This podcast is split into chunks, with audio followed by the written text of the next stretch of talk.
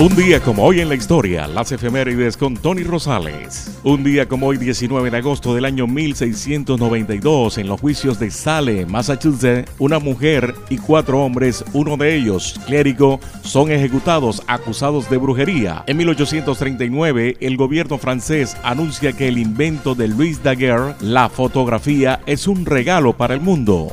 Un día como hoy en la historia del año 1883 nace Coco Chanel, diseñadora de modas francesa. En 1909 se disputa la primera carrera de automóviles en el circuito de Indianápolis, Estados Unidos. En 1919 Afganistán logra la total independencia del Reino Unido. En el año 1945 nace Sandro de América, cantante argentino. En 1946 nace Bill Clinton, abogado, político y presidente de Estados Unidos el 19 de agosto de 1951 nace Laura Bozo, abogada y presentadora de televisión peruana. Un día como hoy en la historia del año 1960, la Unión Soviética lanza al espacio el satélite artificial Sputnik 5. En 1989, centenares de alemanes del este cruzan la frontera entre Hungría y Austria durante el picnic paneuropeo, parte de los hechos que acabaron con la caída del muro de Berlín.